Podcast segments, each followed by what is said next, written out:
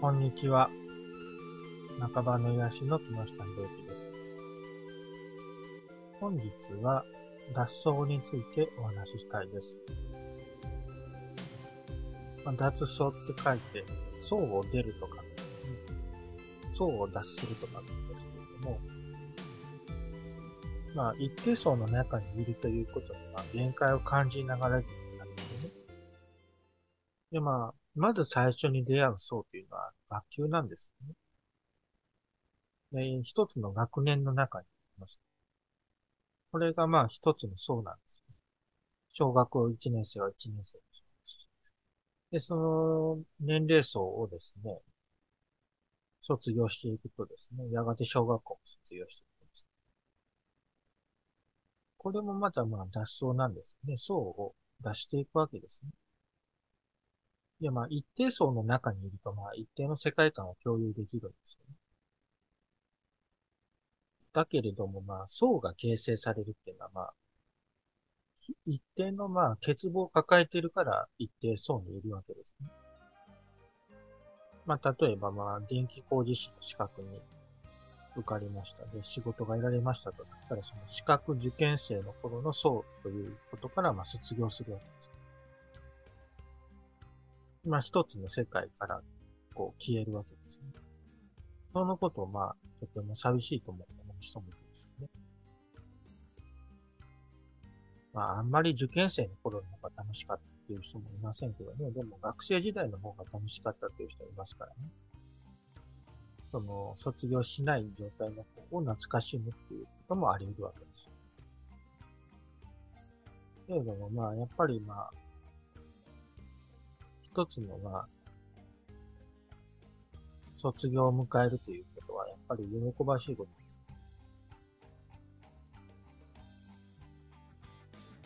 す。で、まあ、この、一つのまあ時代が終わった時に、その、一つの時代の層がね、やっぱり、やっぱり消えていくことになるんですけれども、でも取り残された人もまた取り残された人のその世界っていうのを作り直そうとしますよね。それはまあ必要不可欠なことなんですけど。それがですね、やっぱり、ただその、まあレベルというかランクというかですね、そ、そこの向上が難しいということで、当然そのできているはずのことができていないということになってで、またその、為政者、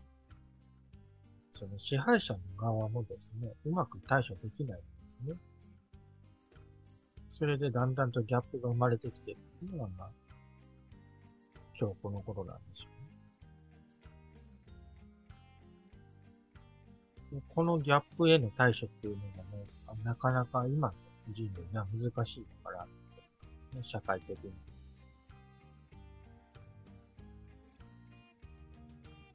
まあ、その貧困層対策というものと、ややちょっとずれてくるわけです。何がずれてくるかというと、その卒業できないでいる人の方が、その多数派になってくるわけです。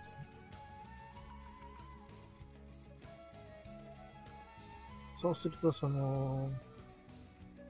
卒業未満の多数派の人々の世界観の方が優勢になっているその欠乏を抱えた世界が優勢になって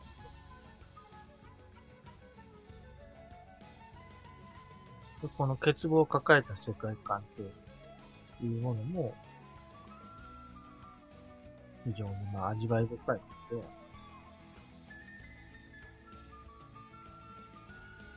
この、欠乏を抱えた世界というものを何でまあ、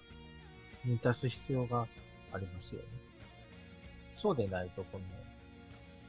人間社会の間に、循環がうまくできない。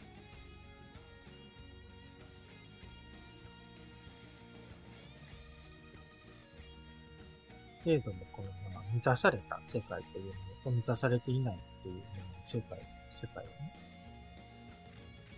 つなぐすべてが結構個々人の努力で、やはり努力が必要でもあります、ね。まあ、あるカードゲームって言うんですけれども、そのカードゲームがね、まあ、できなかったこととか、すごく難しいですね。その、法律の条文みたいになっていて。でも実際やっていくとね、まあ、覚えていくというところがあって。それとかもまあ全然できないので、絵合わせとかをしてる段階っていうのがまずあるんですね。で、だんだんとその、あ、これができなかったのはこう書いてあるからなんだな、と気づいた。あるいはまあ、資格試験の勉強とかになると、まあ、宅建の勉強をまずしてみました、ね。まあ、基本的にはまあ、宅建療法のところをよく覚えておきましょうねっていうのが基本対策である。えでもですね、やっぱ民法の解釈の方に興味が湧いたりしましたね。で民法の解釈ができるようになってくると、法解釈って面白いなと思えるようになりますし、そこで得点ができるとですね、まあ、学研療法や基準法ですね、そちらの方で完璧な点数を取らなくて、民法の解釈ができていれば、合格点で載せることができる。この、規制法というものも、も大切なんですけれども、それはですね、規制法に関してはやっぱり基本的な法解釈ね、民法的な法解釈っていうのができてたらそれもスムーズになりますし、後から調べることができる部分ってありますね。それに対しては、法的思考力っていうのはね、まあ、早めに培っておいた方が、こう柔軟にこう物事を捉えられそうです。非常に面白いですよね。解釈。やはり展開というものがあります。規制法というのは、こう、ベカラズ州です、こう縛る方向になるわけです。なので、まあ、こう、より高度な興味を開ったりします。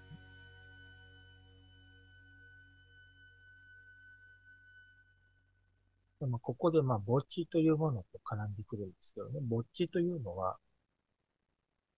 お坊さんという意味からあるみたいです。こう、層で群れていないで、一人でね、こう念仏を唱えていられる人々なんですよ。でも墓地と言われる人々は、だから、一人だったら孤独死するのかということになりそうですよね。一人でも生きていられるから、まあ、墓地と認識されてるわけです。まあ、一人でいても精神が破綻をしないということです。やっぱり層の中で濡れている人っていうのはこう一定の欠乏を抱えていて、まあ、世界観を共有してはいるんだけど、でも、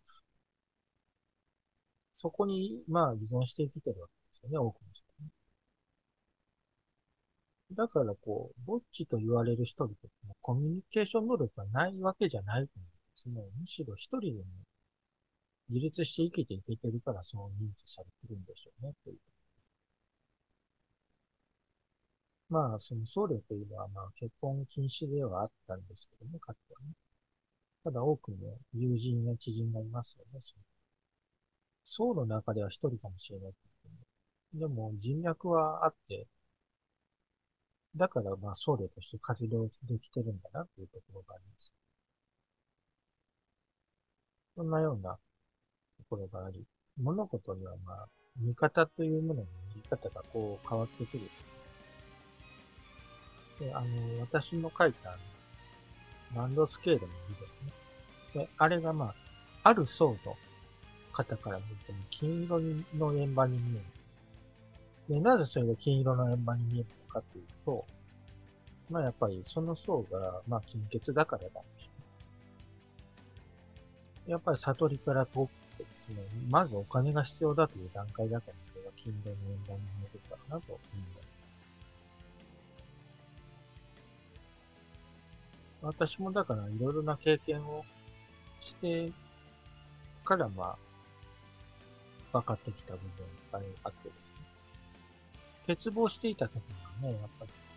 それをテーマとした世界観にいるわけですね。まあ、お金がなければ、キンキラの世界観にいるのでしょう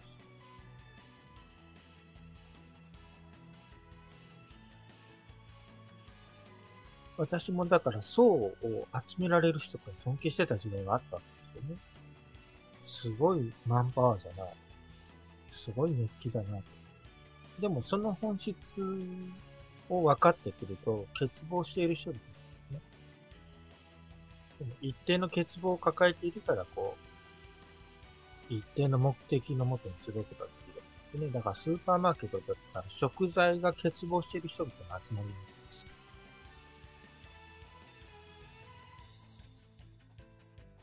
で、まあ、だから一定、日常生活において足りないものを借りに、買いに来る場所がスーパーマーケットです。小売店です。それに対して、まあ、だから、技を、だから、技をその依頼しに来るっていうのは、まあ、欠乏というよりは、まあ、予測の部分ですね。だから、ものが壊れてしまって、これは、だから不便であろうかな、依頼したいということは、だからそれはその時の刹那的な結合というのが予測なわけですよね。これが壊れたまんまだと、将来的には困るだろうなということを予測して見越して、その向こう、まあ、何十年を予測して依頼するものですよね。だから単価が高いわけです。それに対して、まあ、日用品はもう、本当食料などというと、まあ、本当命の結晶ではあるんですけどね。ただ、それは刹那的なものなんですね。一日一日必要なものですね。それを得る場所っていうのはそうなんですね。なので、そういったまあタイムスパンの違いがありますよ、ということなんです。でタイムスパンの違いがあり、で、まあ、この求心力を発揮するんですね、その、この分離とかかって左側のパートの、やり方に関しては、これが高まってくると、まあ、求心力が高まってくる。で、それに対して、まあ、層をつかむと、一定層の欠乏をつかむとですね、集客力が生まれてくる。で、まあ、脳項と書いてありますけどね、脳項は農学部工学部はセットですね。この実のところ。基本的にその日常の上というふうに対処するためにそのものづくりしてるわけです。具体的な、だから、ものを作らないと生きていけないわけですね、人間って。まあ人間って肉体に関する苦しみとても多いですね。特に典型的なのは、あの、食わないと生きていけないというところなります。具体的にその、糧を食べなければ生きていけないというのが人間なんですね。動物もそうです。植物もそうです。循環の中に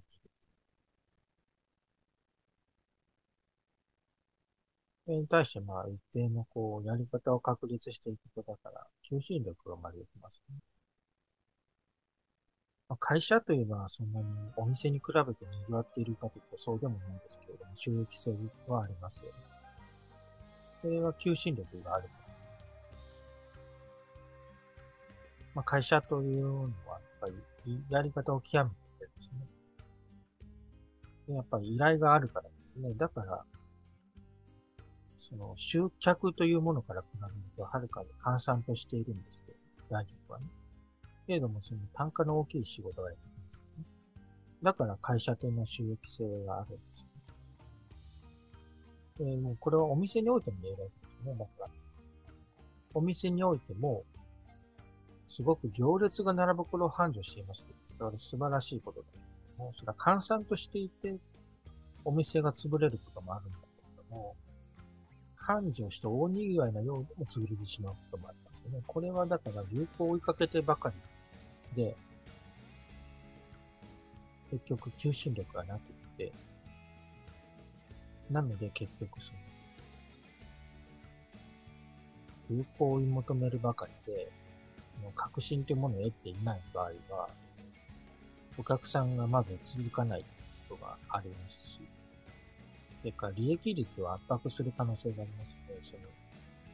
集客にこびるがために、やはりその、焦点の合わない投資をしている可能性があります。サービス、サービスで、値段がやっぱり下がりすぎていたり。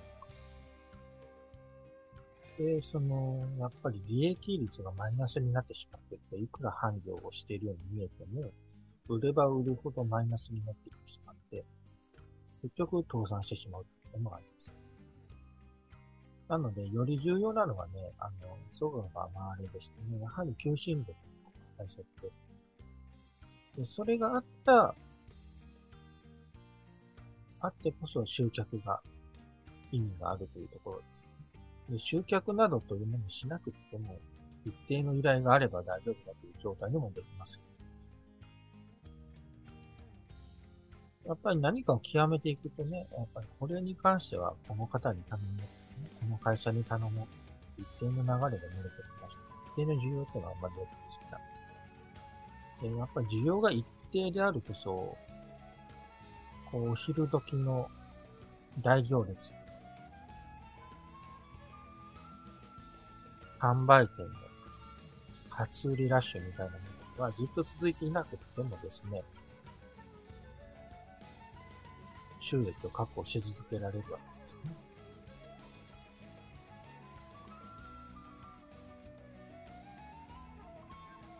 まあ、そんなこんなでですね、やっぱり落ち着いて、やっぱり自分の持ち味を伸ばしていけた方がいいかなと思います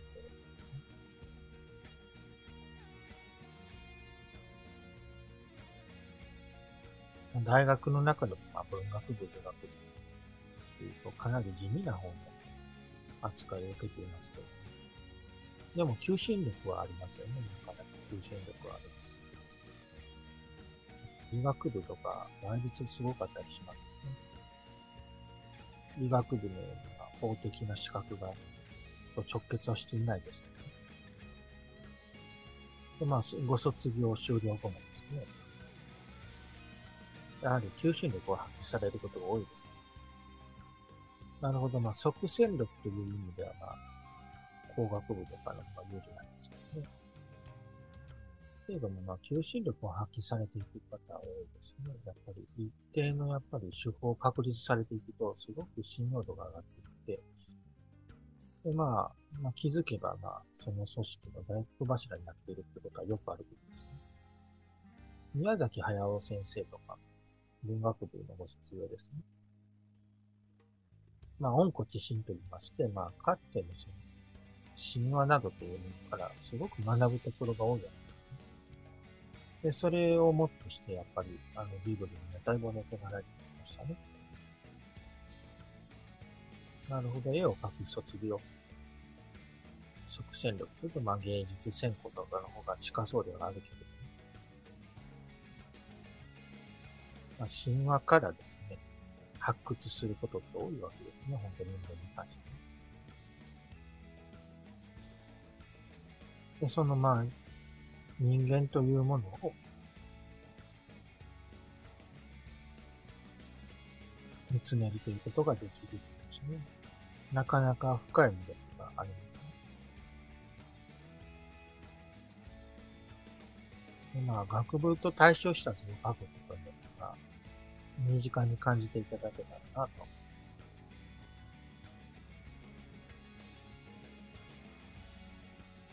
で、まあ、それぞれだから、求心力っていうのは、まあ、一家で言うと、その、窓の部分ですね。で、集客力っていうのは床の部分ですね。床の上にこう、並んでっていう感じですね。あの、これらは両方必要なわけ人間怖いのか生きていけません。常にまあ人間って国土という一定層にはいるもんなんですよね。だから、その、基本的に衣食住を確保しないと人間って生きていけないんで。だからまあ世界観を失った人々は、やっぱり、まず心が不安定になり、行動も不安定になってしまう。で、今だから、それに対して、まあ、安直な発想として考えられているのは、だから、仮想社会は仮想にしてしまおう。ね、まあ、つまり、下の層は、仮に思うそうにしてしまえばいいっていう発想になってきちゃってわけですね。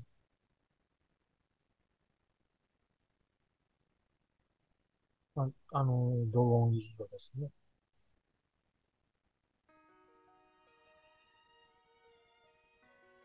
まあ、だから逆のような気はしてしまうけどね。あの、素人目に考えたら、その、本当な情報社会の方が強的だって、その仮想の社会の方が現実的なようにも感じられるのですが、現状どうなっているかというと、やっぱりですね、その AI ですね。AI というのは、層を整えるものですよね。最後の仕上げに使ったらいいもので。で、検索エンジンが未だにだから有力なのですね、検索エンジンというのは有名でないも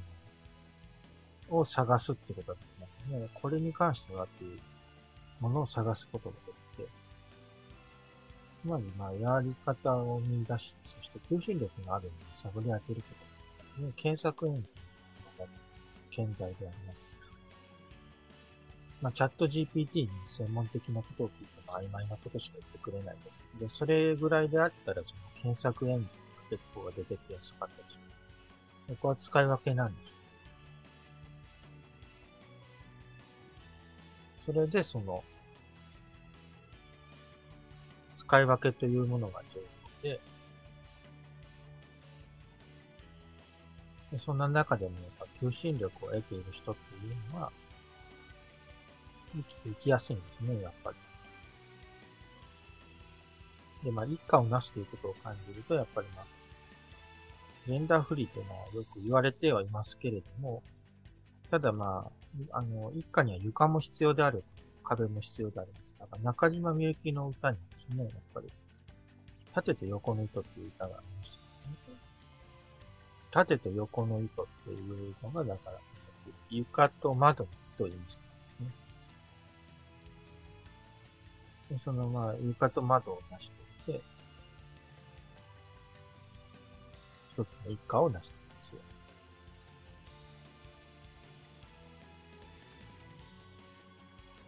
でまあ、この求心力と集客力に関して言うと、単価かける客数と考えたら、これの関係は逆なわけですよね。求心力があるんですが、単価が高めで客数が控えめでありますね。集客力を誇る場合はやっぱり単価が低くて、客数はとても多いことですね。この刹那的なものを扱っているというこ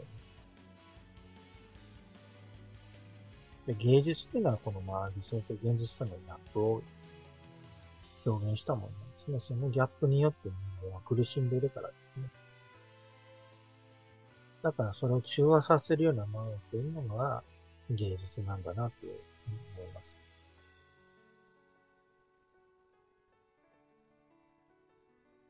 そしてまあ、やっぱり求心力を培っていきたいなということであったら、この左側の部分のこの要素を見ていきたいなっていうもんなんです。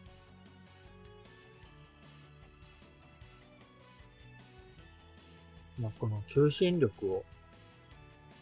培うにはどうしたらいいかっていうと、やっぱり、やっぱり生活の基礎を整える必要があるんですよね。家庭を持たれたりするっていうのはやっぱり必要になってくると思うんですねやっぱり頼頼る関係者がいないとですね、その土台を作っていくことってなかなか難しかったりしま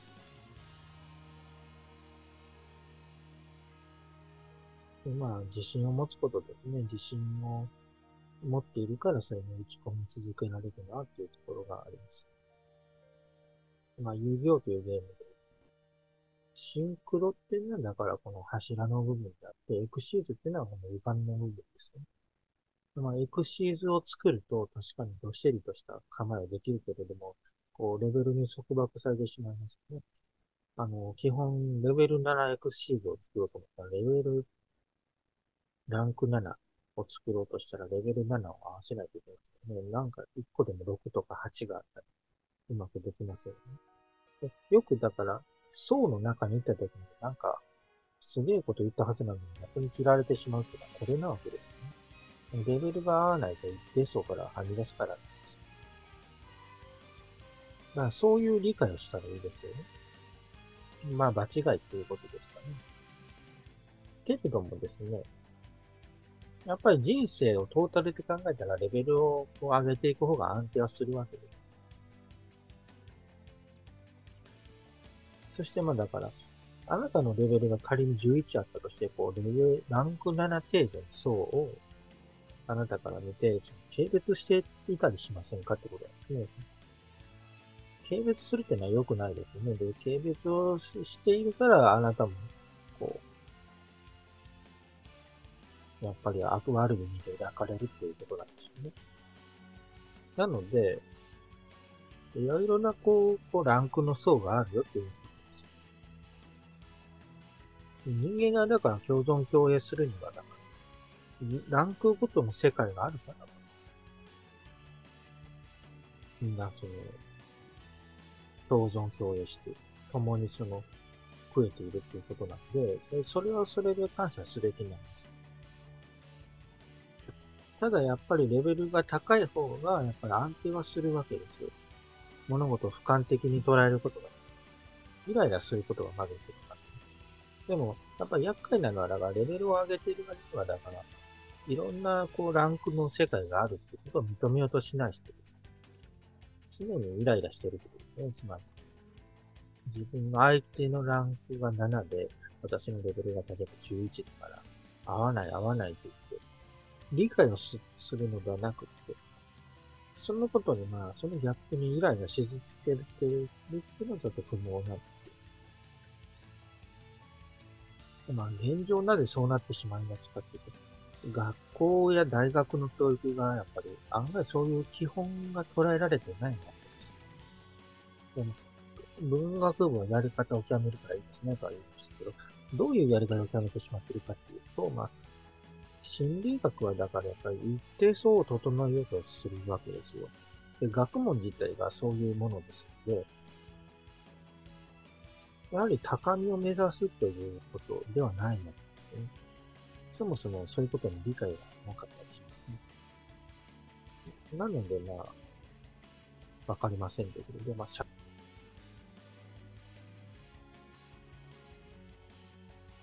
社会学は社会学で、やっぱり一定の目線から見ていますからね。